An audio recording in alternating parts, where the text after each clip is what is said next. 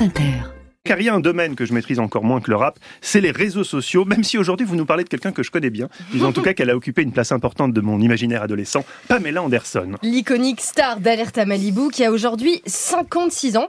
Et si je vous précise son âge, ce n'est pas par hasard, car la semaine dernière, Pamela Anderson était à la Fashion Week de Paris avec un look qui a fait beaucoup parler sur les réseaux pour une raison bien spécifique, elle ne portait pas de maquillage. Ses photos sans make-up ont été likées près de 500 000 fois sur son compte Instagram avec des milliers de commentaires qui la félicitent pour sa démarche. Vous êtes si courageuse. J'espère que les jeunes filles vont prendre exemple. J'aime que vous assumiez votre âge, etc., etc. L'actrice Jamie Lee Curtis a même fait un post avec la photo de Pamela Anderson où elle écrit la révolution du naturel a commencé.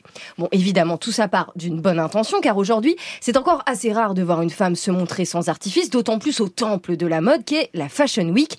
Mais un édito très intéressant de Glamour UK a attiré mon attention.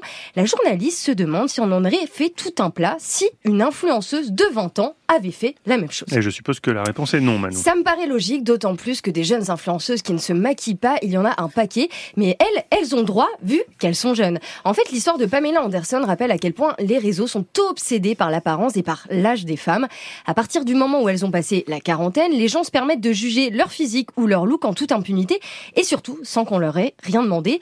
Madonna en est l'exemple parfait, j'en avais parlé dans une chronique l'année dernière, elle se fait régulièrement lynchée sur ses propres réseaux, parfois même par ses propres fans, qui lui reprochent d'avoir trop abusé du bistouri. Elle a 65 ans. Britney Spears aussi est souvent sujette aux moqueries sur les tenues qu'elle porte dans ses vidéos et son corps qui a forcément changé depuis Baby One More Time. Elle a 41 ans. Pareil, hein, dans le sens inverse, quand Nelly Furtado arrive sur le tapis rouge des MTV Music Awards, les réseaux ne parlent que du fait qu'elle est très bien conservée pour son âge, voire que c'est une MILF, a mother I'd like to fuck, hein, un terme très employé dans le porno. Elle a 45 ans. Bref, une, bonne, une bonne dose hein, de sexisme mixée à de l'agisme qu'on s'autorise un peu trop facilement. En fait, les femmes âgées se rangent dans deux catégories, celles qui dégoûtent et celles qui font fantasmer.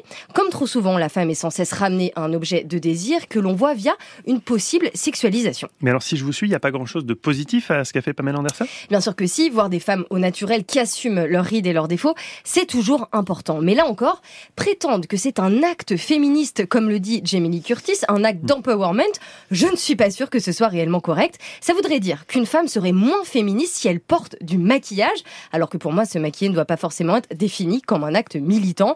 Mais cette idée est aussi due à certaines influenceuses qui en font tout un plat pour le seul plaisir d'être applaudis sous des hashtags make-up free, no make-up, no filter et j'en passe. Alors attention, dans certains cas, c'est important. Par exemple, la youtubeuse Enjoy Phoenix qui montre son acné et parle de ses problèmes de peau, vu qu'elle est suivie par des millions d'ados, la démarche est plutôt bonne. Mais pour un exemple comme celui-ci, il y en a d'autres qui ne sont pas du tout dans cet état d'esprit, qui cherchent juste des likes et de l'approbation, hein, pour qui c'est un argument commercial en fait. Alors peu importe leur âge, hein, les femmes sont libres de se mettre du fond de teint et du mascara si elles le souhaitent. Le vrai acte féministe serait justement de ne plus en tenir rigueur aux unes et aux autres. L'important c'est d'être bien dans sa peau. C'est déjà si compliqué pour beaucoup qu'il faut arrêter les jugements constants. Et ça même quand on a l'impression que ce sont des remarques positives. Et puis Pamela Anderson est bien la preuve hein, qu'on peut passer d'un symbole de la pin siliconée à celle qu'on célèbre pour sa beauté naturelle, car oui, les deux sont compatibles.